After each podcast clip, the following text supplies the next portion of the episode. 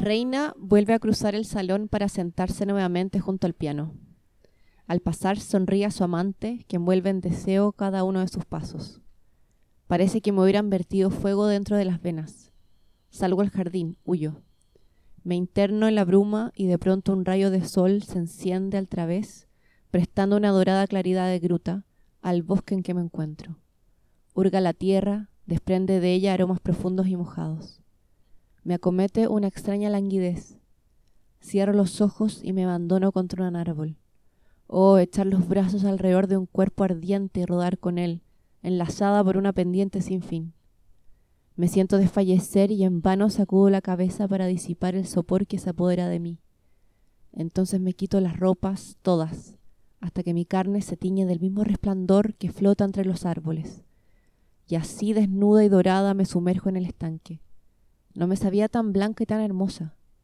El agua alarga mis formas que toman proporciones reales. Nunca me atreví antes a mirar mis senos, ahora los miro. Pequeños y redondos, parecen diminutas corolas suspendidas sobre el agua. Me voy enterrando hasta la rodilla en una espesa arena de terciopelo. Tibias corrientes me acarician y me penetran. Como con brazos de seda, las plantas acuáticas me enlazan el torso con sus largas raíces. Me besa la nuca y sube hasta mi frente el aliento fresco del agua. ¡Chan! no sé, no puedo decir wow.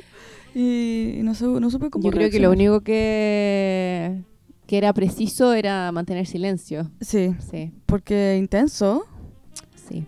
Intenso lo que acabas de leer, Paulina. ¿Cómo estás tú? Bien, ¿y tú, Consuelo, tanto tiempo? Mucho tiempo. Bueno, quizás no tanto, porque el, el episodio que vamos a subir ahora, después este va a venir después, entonces quizás va a ser. Bueno, y después otro más, y después otro más, Sí. y así nomás. Así vamos a estar hasta que quizás cuándo. Bueno, lo que leí fue de eh, María Luisa Bombal, eh, autora chilena muy importante, y se llama, es de un libro, una novela corta llamada La Última Niebla.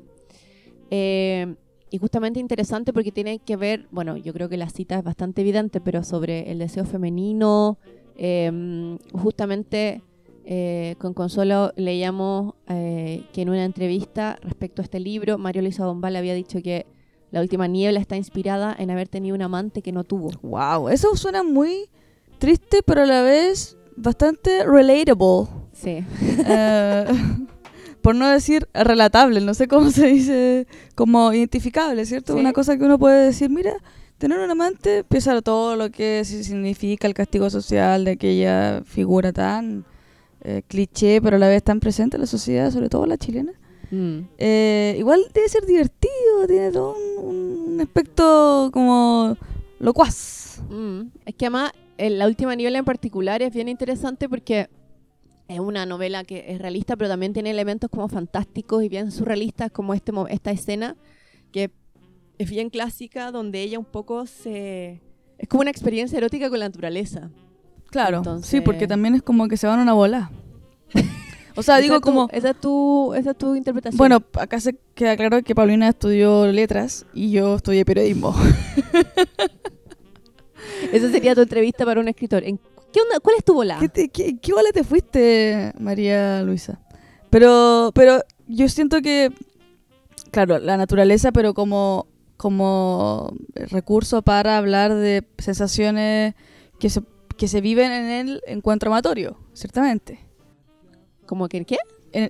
Ella utiliza eh, la figura del agua, de, Mm. de- de todos los elementos de, de la naturaleza, para describir lo que ella quisiera sentir eh, en su... Claro. en su- en- o en está sintiendo por medio de la fantasía y también por medio de esa como esas imágenes también ella se va reconociendo como su- en su cuerpo. Entonces, entonces Paulina, ¿por- ¿de qué vamos a hablar en ese capítulo? Este capítulo vamos, después de meditarlo mucho, vamos a hablar sobre el deseo, eh, desde una perspectiva femenina, por supuesto, pero sobre el deseo del otro.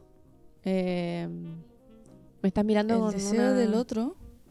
Me está mirando con... Claro, cuando uno está en una... Porque, por, por ejemplo, tú estás en una relación poliamorosa, yo Ya. estoy en una relación monógama. Eh, monógama, mono- Sí, lo dije bien, ¿no es cierto? Monógama- Sí, monógama. monogámica. Monogámica, monogenoménica. Mm.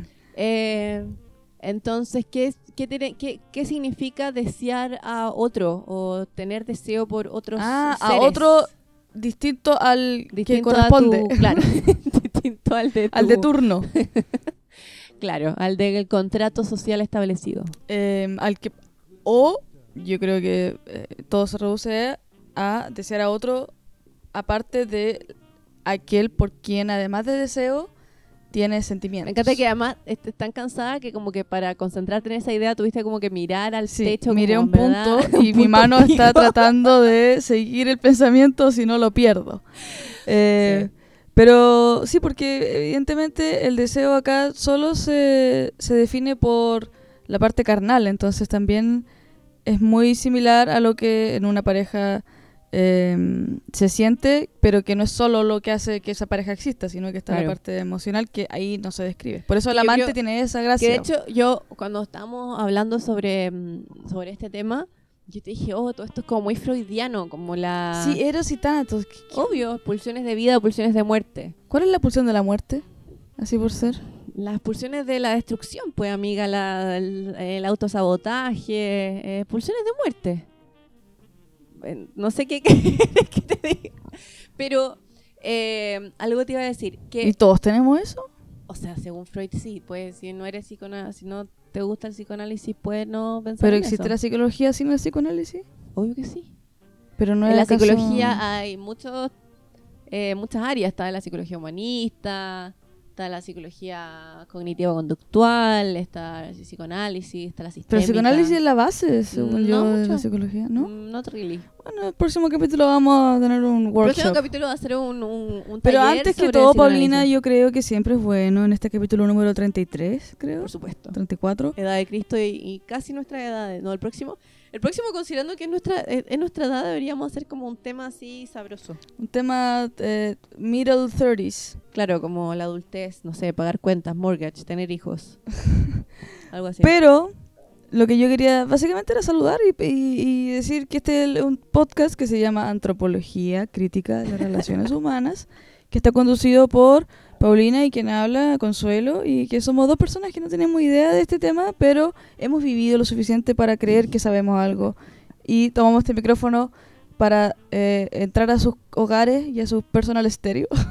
Para ayudarlos con sus jornadas completas, para Sí, ayudarlos a toda la gente que, que nos dice que estamos ahí en esos momentos de la vida, donde se hace, donde Momento John Lennon dice que la vida es aquello que pasa mientras escuchas antropología crítica de las relaciones humanas. ¿Puedes creerlo? Ah, ¿Qué dice la cita en realidad?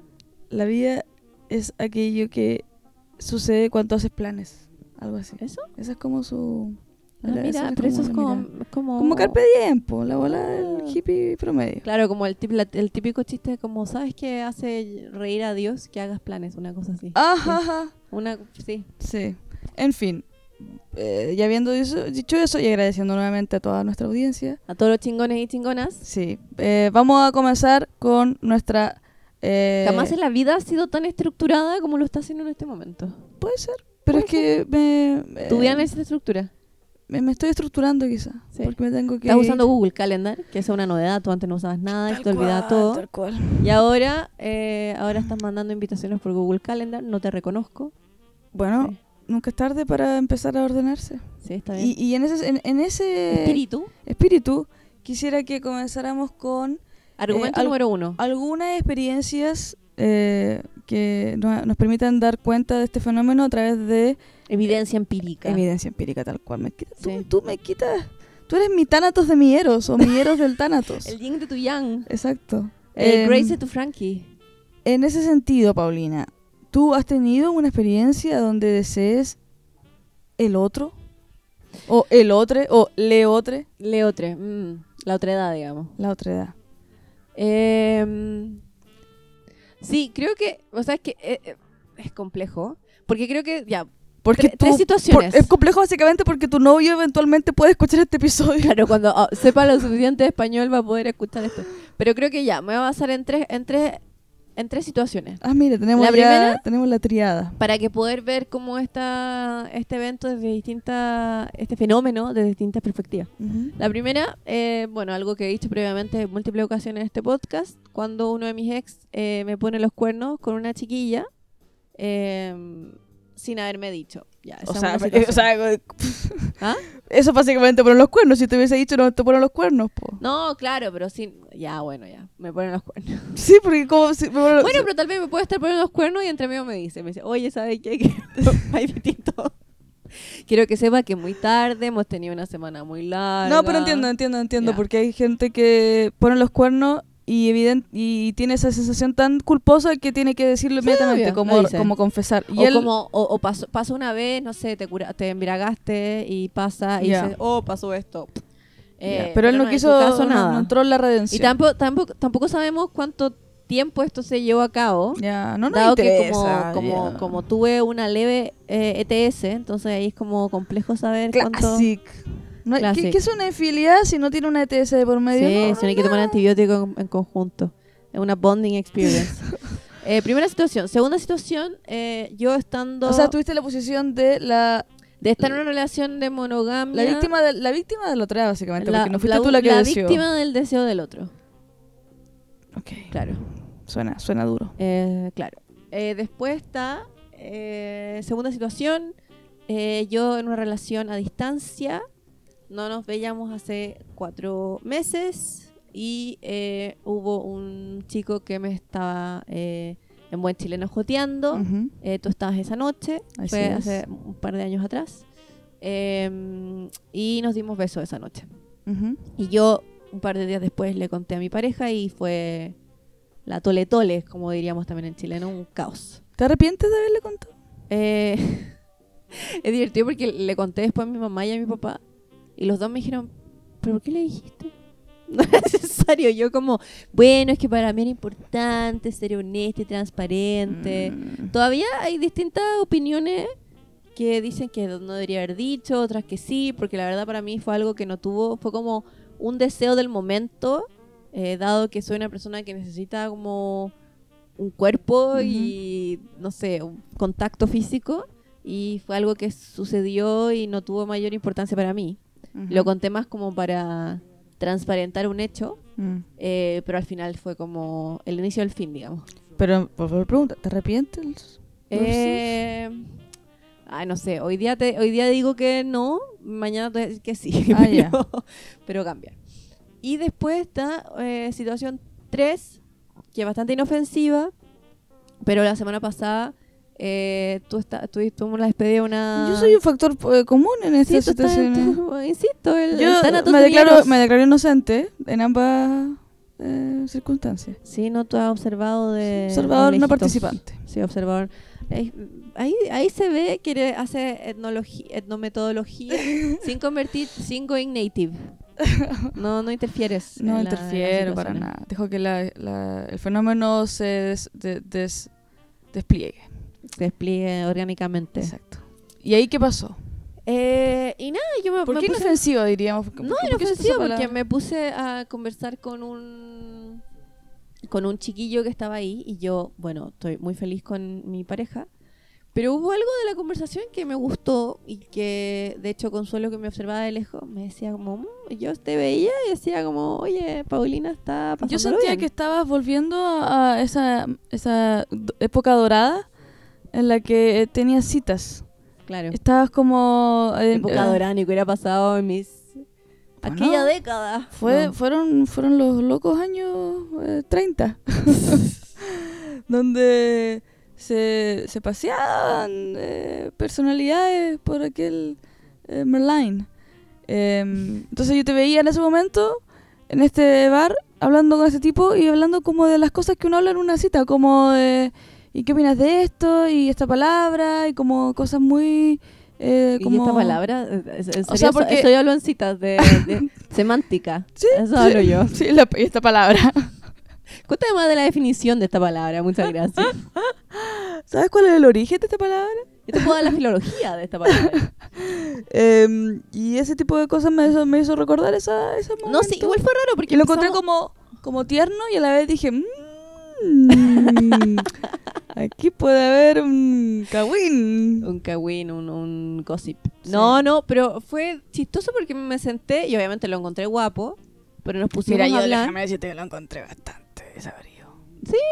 Tampoco Pero era... en gusto, en gusto Pero es que tenía como cara amable. digámoslo. Cara, cara de como de hueta. Pero ¿Qué bueno. significa eso? ¿Alguien hueta? No tengo idea de qué es eso. No Mira, me vengas con tus palabras Nuestra, nuestros amigos, amigues chilenos nos van a disculpar, pero, pero vamos a tener que explicarle a Paulina qué significa hueta. Hueta viene de huevón. ¿Ya? Y es como decir que alguien es eh, bastante agilado. O sea, lento. Como, como pavo. Me estás diciendo Como, más... como Slang con slang. eh, alguien cuyos reflejos eh, sociales tienden a una velocidad distinta a la de un encuentro Te natural. he dicho tres veces entre- lento, entonces.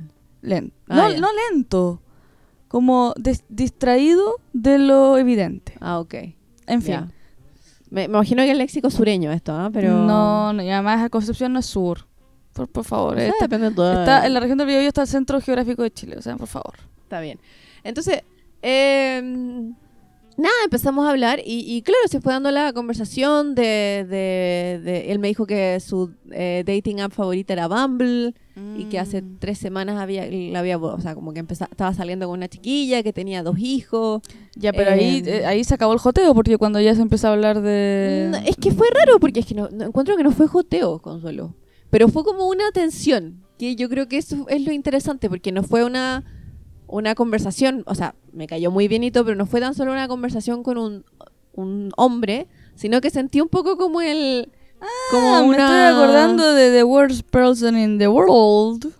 Cuando ella va a, esta, a este matrimonio y es como, bueno, a ver, empezó a conversar con este tipo y... Claro, empezamos a hablar y, y me empezó a contar de... mm, de eh, ah, ¿Por qué uno empieza a hablar de cosas tan deep de una? Que nada, que antes para él era... eh, que a veces le da ansiedad, entonces que no sabía cómo se iba a sentir al, al ir a este, esa, que estamos en una despedida, entonces Ujú. cómo se iba a sentir, y, y que estaba buscando como un poco eh, su lugar en el mundo, que no sé qué, que eh, había estudiado, no sé, antropología, había estudiado antropología de hecho. Mm, bien, como Entonces nosotras. le conté, le conté mi tema de investigación y me habló de un texto de Goffman, Mm. eh, que es muy típico. Y después me dijo que en verdad ahora está trabajando como de Haití. Y no, y empezamos ahí como derivó una cosa a la otra. Y como que ya, y después él me dijo, oye ya, pero eh, me pidió el número. Entonces seguimos hablando y fue como raro cuando me pidió el número porque dije, ya, ok, esto es una instancia particular, pero después yo me voy y chao. Pero como pidió el número fue como, "Uy, este, loco igual. Eh, entonces por eso es como tercera situación absolutamente inocente, Ujú. Pero que habla que igual uno está como, que uno sí puede sentir esa tensión eh, o ese deseo por otros seres más allá de la relación monogámica. Pero sea. eso no lo, no lo, no lo tenía claro. Es que yo creo que uno a veces piensa, digo, uno quiere decir persona que está en una que está en relación absolutamente monogámica, monogenómica, eh, que es un poco la persona con la que uno está acapara todo.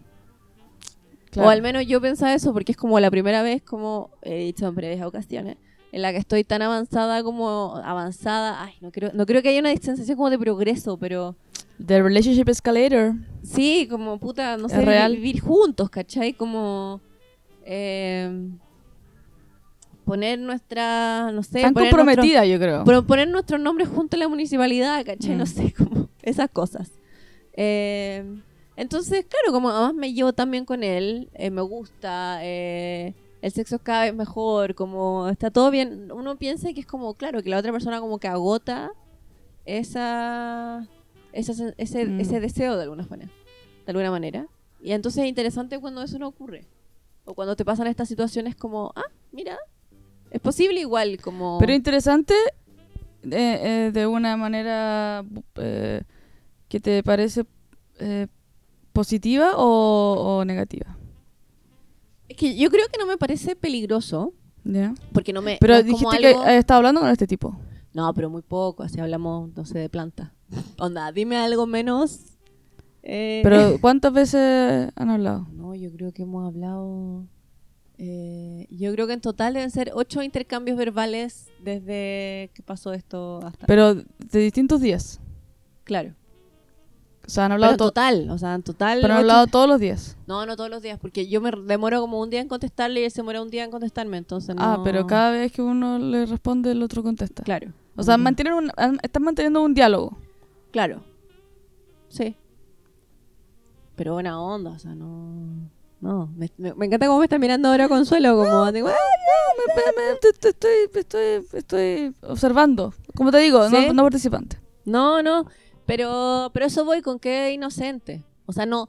Por ejemplo, una vez me acuerdo que con en mi primer pololo eh, conocí a alguien y que lo. Y, y, o sea, no. eh, Filo, trabajaba con una persona, con un hombre, eh, y en una. Fuimos como a tomar una cerveza y estuve hablando con él, eh, yo creo como cuatro horas o cinco horas, y después vuelvo a mi casa y dije, mierda, él me está mostrando, como que esto como me siento me demuestra que tengo un problema con mi relación.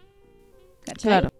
Porque Pero- uno, está, uno está- La monogamia igual tiene muy eso. Como si alguien. Si, si la persona con la que estás está interesada en alguien más, es porque esa relación ya falló.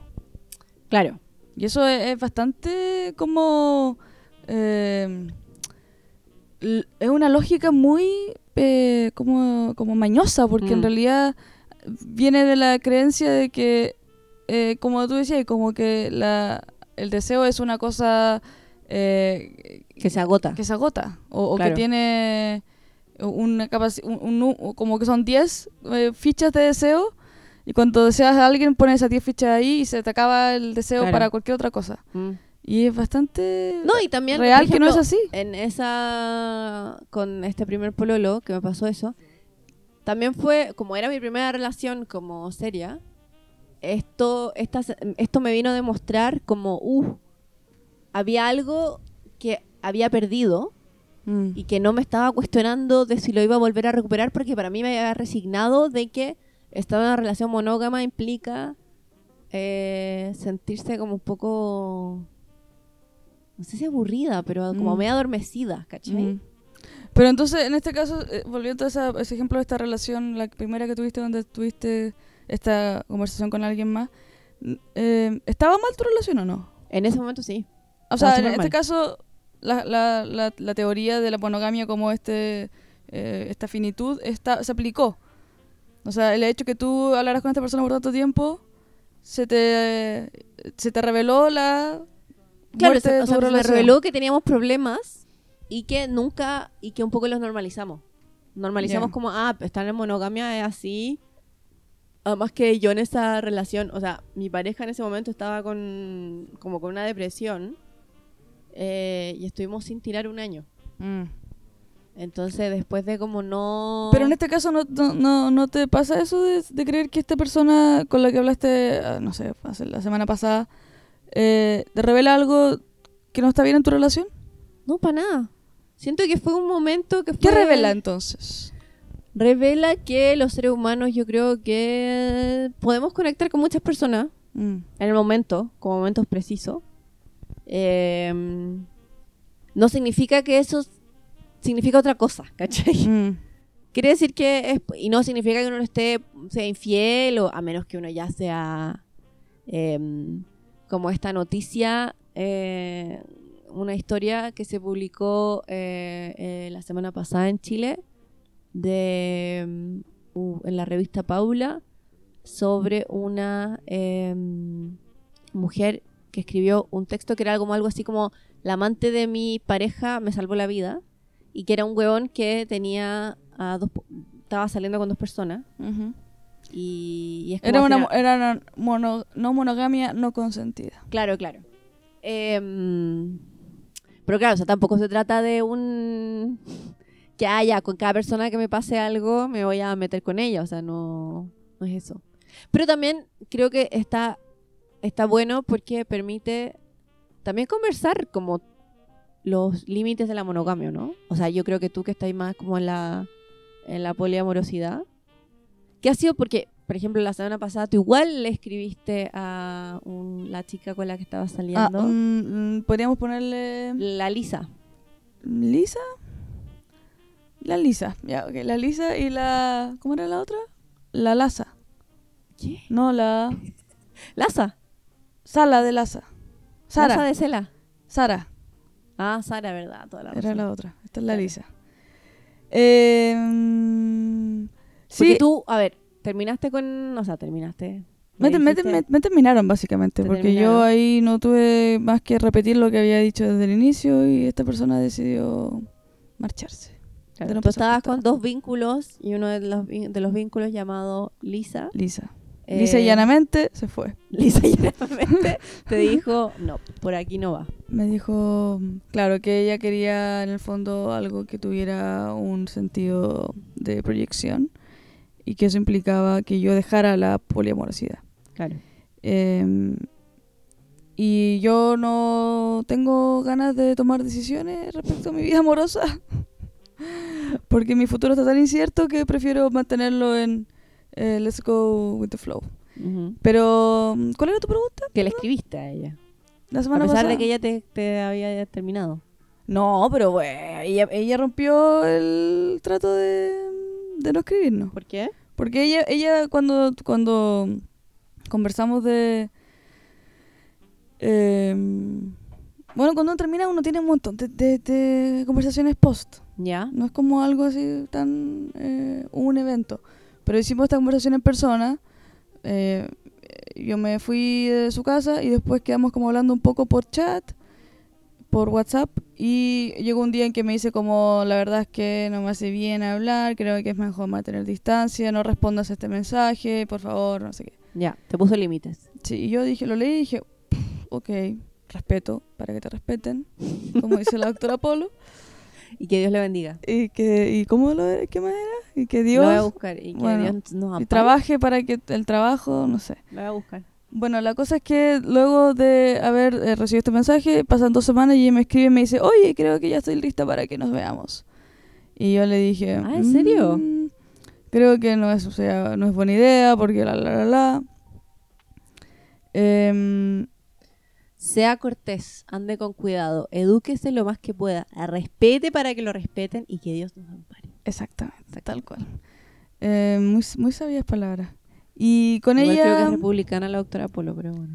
Bueno, pero ah, ah, si aprueba, todo bien. Ya. Em, y eso nomás, pues, ¿qué, qué más? ¿Qué más puedo decir al respecto? Ya, porque te dijo eso y tú le escribiste para Pride. Bueno, ella me dice esto de juntarse en persona justamente cuando la Sara se iba de viaje por dos semanas. Ya. Entonces yo pensé y dije, mi, mi me conozco. Si yo me junto con una persona que no me, no, no me dejó de gustar Mm. y esa persona también yo sé que le gusto Dos más dos, digamos. y la persona con la que estoy en No un está. vínculo no está y, y voy a querer en algún momento quizás como upa chalupa Mm. pero obviamente no es, un- no es una persona cualquiera es una persona que tenía sentimientos y que yo conozco su eh, como struggle y me daba un poco de em, miedo llegar a ese momento en el que yo quizás me aprovechara de la situación Claro. porque yo me conozco y la carne es débil y todo eso Me encanta que tu excusa es como la de un señor viejo verde Sí, como pero de es que- 70. ¿Qué quieres que te La diga? carne es débil. ¿Qué quieres que te la- lo- lo- me- me- la- El haber dejado de consumir pastillas anticonceptivas generó que mi periodo, eh, mi ciclo menstrual, digamos, está bastante marcado. ¿Ya? Entonces, esos días de fertilidad, Tú los aprovechas. oh, vaya, no, no, no vaya, pero el cuerpo como que me llama, me pide, "Fe- fertilízame. Entonces, yo, yo ya sé que si, si esas semanas van a estar eh, ahí, prefiero Estás mantener. en contacto con tu útero, con tu cuenco Sí, sagrado. Porque, porque es un ciclo. Mm. Y eh, evidentemente hoy, hoy, hoy en día, por ejemplo, bastante tranquila me encuentro. Bastante No, tranquila. Sí, bastante tranquila. Y, y sí, o sea, obviamente cuando yo le escribí para Pride fue básicamente una, una cosa de la noche, tú sabes que el, La el al- débil. el alcohol y todo eso. Eh, pero, pero fue una, un mensaje que también era muy inocente porque inmediatamente yo le digo, eh, ¿dónde estás? Y me responde. Eh, y le digo, ¿está bueno el ambiente ahí? Y me dice... Demasiado pronto.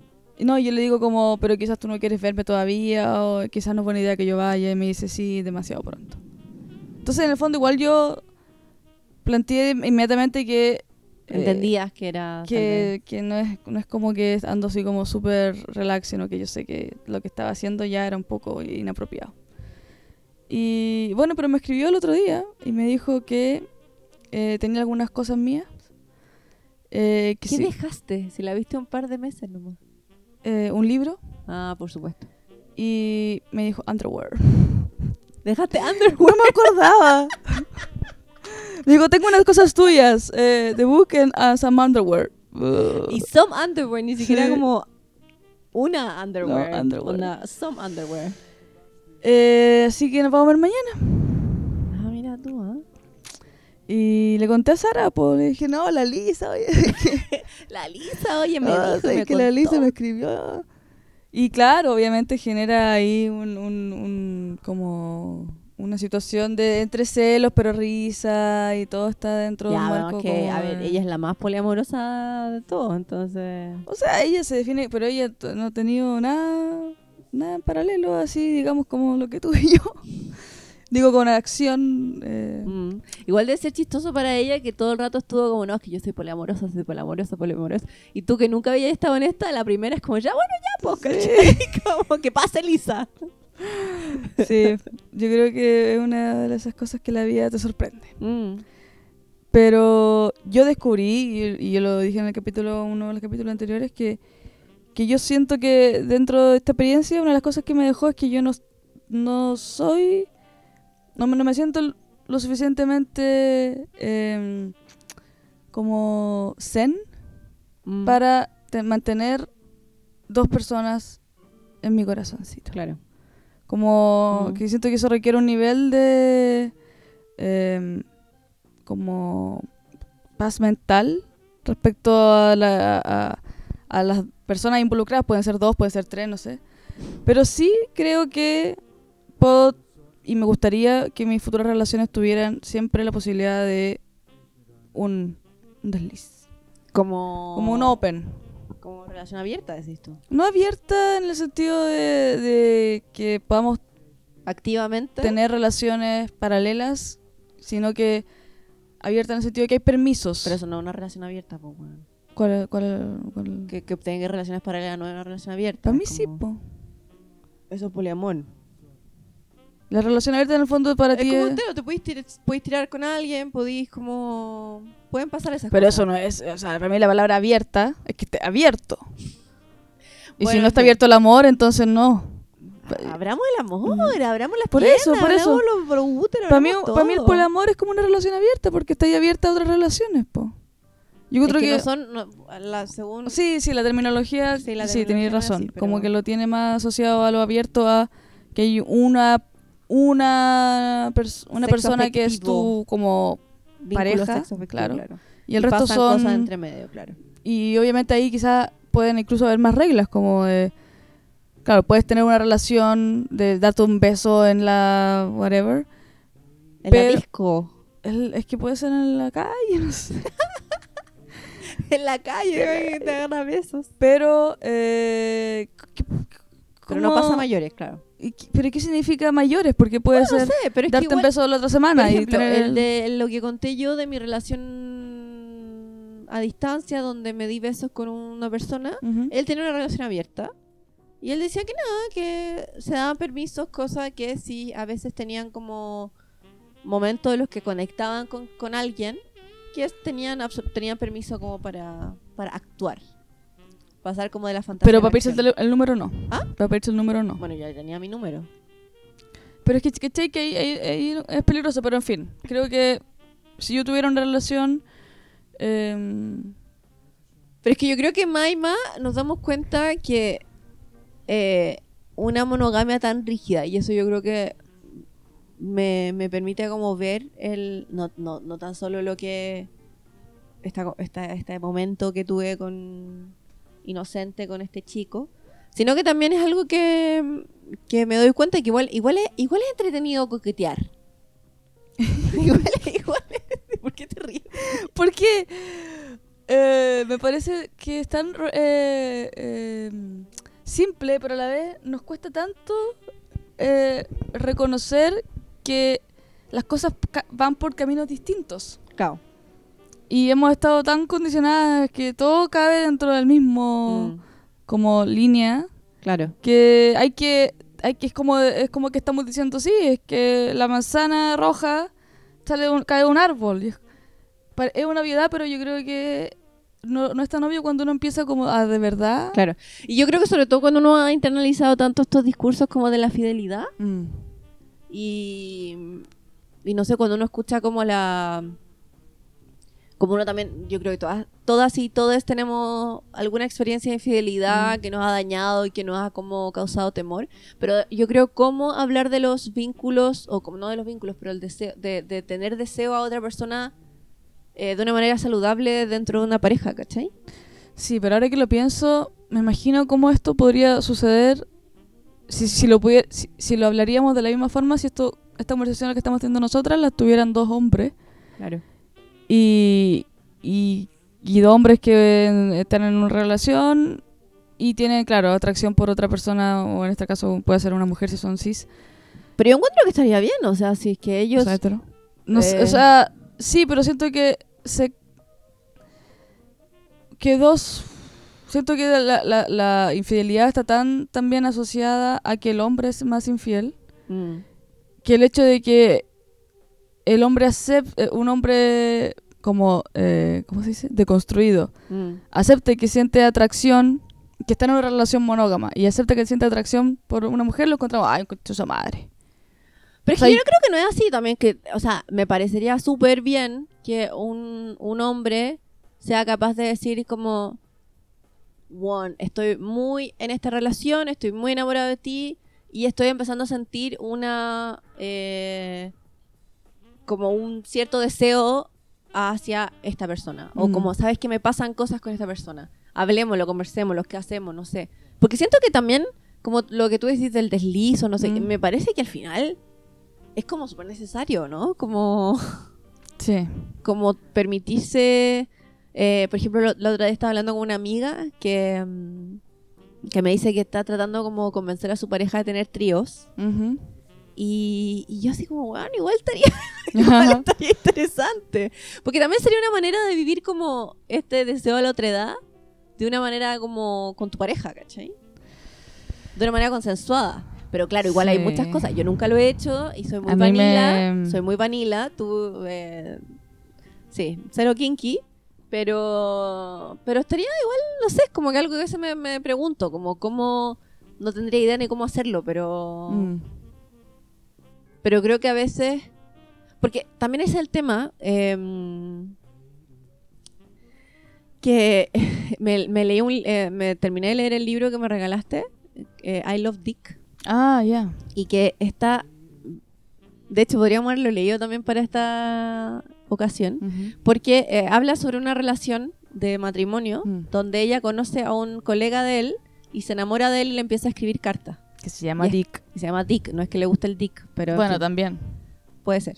Eh, y de hecho lo estaba leyendo, en el- te contaba que lo estaba leyendo en el parque y un huevón se me acerca y dice, Ah, ¿te gusta el pico?" pico? Do you like dick? Y yo como lo miro como a huevo, Eh, y eh, en un momento empiezan a hablar de lo que, estar, lo que es estar en pareja, porque ellos dos, eh, no sé, pues, él ponte tú al principio, a la- al marido de ella, le gustaba al principio el sadomasoquismo y era como todo así, pero después empezaron como a tener como toda una conversación sobre el amor y la- el consensuado y, y de construirse y no sé qué. Y claro, la relación se volvió tierna. Mm. Y ella hablaban de que al final, más que, más que parejas sexuales, eran amigos, eran confidentes, eran, eran el soporte el uno del otro. eh, pero no estaba esa chispa, esa, Mm. y que justamente con la intromisión de este, este ser eh, Dick, eh, les volvió a los dos al final, algo que le- les había perdido. Entonces, como también la irrupción de algo externo te puede llegar como a sacudir de, de buena, de forma necesaria. Sí. Porque parece es como un- es como algo normal, ¿o no? Que, que pase esas cosas. ¿Qué pasa que se te- se- la relación termine siendo una amistad? No, que pase que eh, tu pareja se convierta en muchas otras cosas. Claro. Sí, o sea, yo creo que esa es la gran como eh, problemática de la monogamia, que es eh, un, un compromiso que va mucho más allá del plazarlo bien. Claro. y ese compromiso implica como casi que los curas, como perder un poco la posibilidad de, de tener... ¿Estás comparando curas pedófilos, abusadores? No, pero no todos los curas son pedófilos, pero los curas que son eh, totalmente devotos de Cristo Señor Padre, eh, e- ellos en el fondo lo que hacen es sacrificar este placer que, que conlleva la sexualidad por este amor que le tienen a- a- al Señor. y- Volviendo con, con lo freudiano, sublimar. Exacto. Entonces, desde esa perspectiva, obviamente, hay una, un romanticismo asociado a la monogamia. Desde que, que, que tiene un valor social sumamente gratificante. Que yo creo que muchas, eh, quizás una de las grandes razones por las que se mantiene todavía como el gran, como No, porque está la base de las instituciones, Sí. el matrimonio y todo el tema. Entonces, es como. Como que a veces pienso en. en ay, nuestra ídola. Eh, Esther Perel. Ah, sí, po. Eh, Tu pareja no debe ser todo. Sí. No, una persona no puede darte todo lo que Sí, sí, necesitas. Justamente. Pero, pero ¿cómo. em, cómo se. Cómo conjugar esta como fantasía de proyección? Porque a mí a veces igual me, me imagino en el futuro con mi pareja actual. Pero también cómo incluir en eso la fantasía o el, el deseo al otro Mm. o el deseo de otros cuerpos, no sé, es como cómo... Pero yo creo que es, es- es parte de, de, de- No sé si una fantasía, porque una- pa- bueno, ya hemos hablado de esto, pero para mí la fantasía es algo que no necesariamente tiene que cumplirse, pero si uno habla Mm. como de la proyección y de lo que uno como espera que ocurra, Claro. yo creo que lo que uno espera que ocurra en una relación monógama es que esa parte de sexual o de la intensidad del deseo no decaiga. Claro. porque sería como una forma de, de- de percibir quizá un fracaso en la relación. Y si es el deseo por el otro una manera en la que eso no decaiga, a por ello. Claro. Lo otro también es que mi deseo como, como persona sexual no decaiga. Claro. Eh, Sí. que, que- y eso tiene que ver también como cómo te ven otros. Entonces, si tu pareja ya no te ve como alguien desea, deseable sexual- sexualmente y otros sí, eso ya es suficiente, yo creo, también para satisfacer esa parte. Claro. Pero yo creo que incluso, o sea, ya puede ser que el transcurso natural de una, de una relación por muchos años sea el, quizás, en, así una generalización muy, de- eh, muy brusca, pero también puede ser que uno siga tirando maravillosamente y se lleven increíblemente, increíble bien sexualmente con tu pareja, pero aún así, aún así hay un elemento como disruptivo y como excitante que sucede cuando Y este- eso se llama la... Espera, salud, dinero. Vamos tú pues, uno más. Vamos, eso amor. se llama Vamos. la energía de la nueva relación. Ah, lo leíste eso. Eso se, se, ha, se ha documentado. Ah, Tenemos hashtags en Instagram, eh, NR. eh, y que tiene que ver con esta, este ímpetu que tiene el, el- como el- la nueva persona. Claro. Y que se disipa. Los tics del mundo. se, se- se va. Todos sabemos que la energía de la nueva relación es simplemente ese mensaje que te llega ese día que no sabías que te iba a llegar ese mensaje y uno dice como, oh... Pero claro, si después vives con la persona... está Oh, oh. Eh, no, ya no, esa energía, eh, como toda energía, eh, se transmuta. Claro. Eh, y yo creo que es muy adictiva la energía de la nueva relación. Sí. Por eso hay gente que va de relación en relación. Obvio. Porque cuando se acaba la energía de la nueva relación, dicen, ah, eso, eh, se acabó el amor. Claro. Eh, pero yo creo que es sumamente sano igual que esa energía pueda venir de otro lado y que sea solo eso, como Claro. ese entusiasmo previo. Y, y permitir que, que en una instancia de monogamia haya espacio como para desliz, como dices tú, como Sí. eso, ese coqueteo, esa... Pero ¿qué Persona significa per- permitir no sé. que, que se puedan eh, contar estas cosas? O claro, darse, O- no sé, momentos de, ¿sabéis qué? ¿Y, y tú le dijiste a tu pareja que conversaste con este O sea, no le dije que conocí a una persona y me cayó bien, pero es algo que también he, he pensado internamente esta semana, como el, oh, interesante, como Mm. no, no me había pasado como eso de sentirme en- como medio en medio de una cita, pero no Mm. porque yo hablé de mi pareja, él habló de su pareja, como, o sea, no pareja, pero con la chica con la que está saliendo. Entonces era muy divertido porque Sí. era como medio como protegido, pero al mismo tiempo era como un poco, oye, dame tu número, oye, sí, obvio, hablemos, ¿cachai? Como extraño Sí. igual.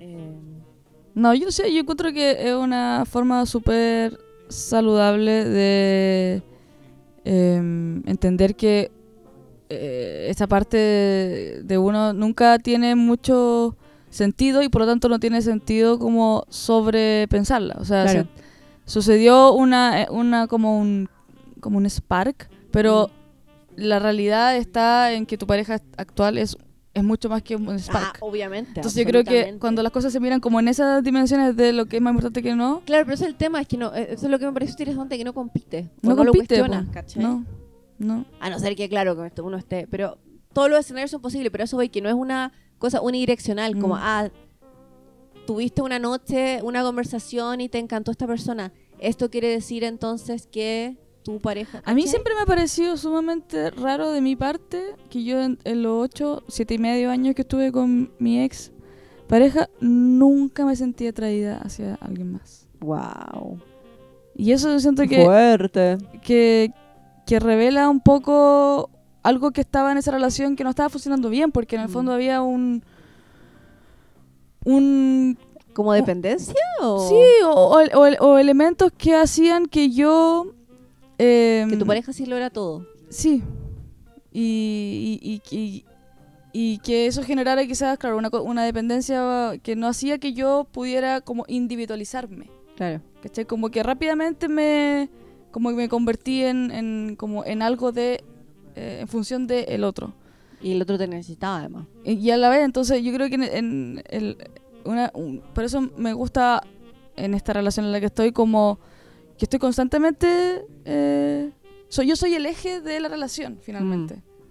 Porque de- estoy totalmente enfocada en lo que yo quiero y, y puedo tener como salidas que obviamente mm, por situaciones de la vida actual, que tengo bastantes cosas que hacer, no estoy preocupada de salir con alguien más, sobre todo porque ya sé que me puedo encontrar con esta responsabilidad efectiva que encuentro que es de una energía que no, no, no- de la que no dispongo.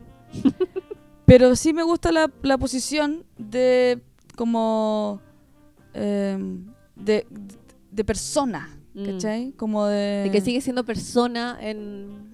Y ese, y ese tipo de, de cosas como de que en una situación que no esperaba y que estaba totalmente fuera de tu control suceda esto es que, que habla de que en tu relación tú te estás sintiendo como persona, porque si no Claro. estarías totalmente como... Simbiotizada. Sí, y, su- y, y como a nivel en el que ni tú misma sabes cómo te sientes, ¿cachai? Claro. Entonces yo encuentro que igual eh, es, es O sea, al final, el mensaje de hoy día sean personas. Sí. relaciones, pero sigan siendo individuos. Sí, y, Que y- sienten y, y- desean y. Y no creer que las cosas eh, son lo que, lo que supuestamente significan. Claro. O no porque tú deseas eh, por un momento a una persona o porque tu pareja desea a otra persona significa que tu relación Sí, se va a la mierda o que no sé qué. Que esto yo creo que nuestra amiga mega celosa. sí, pues yo no cuando le estuve con ella ahora en Italia, eh, yo le hablaba de lo que yo percibía como, por- como- o sea, que mi, mi pareja tiene una, una relación mucho más larga que la que y que esta, esta persona, eh, eh, como, como el, el vínculo principal está presente eh, de manera quizás no activa, pero Mm. en la banca, podríamos decirlo, no sé cómo decirlo. Pero que eso no me hace sentir a mí menos querida o menos dentro de una relación. Claro. Pero ella, claro, decía que no, es que no. Si, si mi pololo, si, si mi pareja que tiene ella ve a alguien, eso, eso se acaba. Porque ¿qué sentido tiene? Si está Claro. viendo a otra más, yo quiero ser la única. Claro. Sí, lo, lo entiendo y Sí. creo que es muy inju- injusto pedir que eso, esa persona, eh, se, se- como que, no sé, cambie su forma de relacionarse porque sería eh, Mm. como empezar a mentirse a sí misma. Pero también es... Pero yo creo que es como No es estamos en la época, ahí estamos en la época que hay que explorar los límites y la flexibilidad de la monogamia. Sin, sin tomárselo personal. Y porque si seguimos con la misma idea de estar hasta los 90 y morir morir como los viejitos del Titanic Mm. sin que ni uno tenga nada y no cometa ni un, no mire para el lado, me Mm. parece que no no es real, no No. es no sé, no es natural. Sí, estoy de acuerdo. Estoy de acuerdo. Mira, qué bonito. Oye, y en esta nota yo creo que tenemos que ir a irnos dormir, weón. Ah, yo pensé que íbamos a a nuestras parejas. Ah, no. No, yo creo que hora de dormir. Sí. Ha sido un gusto. Eh, los queremos mucho, les queremos mucho, las queremos mucho. Y, y, y mándanos ideas de temas. Sí, Por- por pregúntenos, quizás vamos, quieran- la próxima mm, próxima grabación vamos a tener invitados porque ya ha sido demasiado de Uh, nosotras. ¿verdad? Demasiado nosotras. Así que quizás podríamos invitar a un hombre cis después de. Alguien me dio una idea la otra vez de un hombre cis que podría ser invitado. Ah, eh, el pololo de la que habla inglés. ¿Qué? Ah, ok, ok, ya sí entiendo, entiendo, entiendo. La que hable, tú, tú sabes que la que habla inglés no es como una identificación muy. Bueno, de, del... De... Ya sí te entiendo, te entiendo. Sí, Y yo dije, bueno, pero acá, acá se habla de todo. de todo. Y dijo, Hasta ya, pues. abajo, Así que en una de esas... hasta que choque el hueso. eh, Pero Consuelo, un gusto hablar contigo. Un que estés placer. muy bien. Y Mándenos sus Quedamos atentas a tu, a tu inofensividad. Inofensiva. Besos. Chao. Thank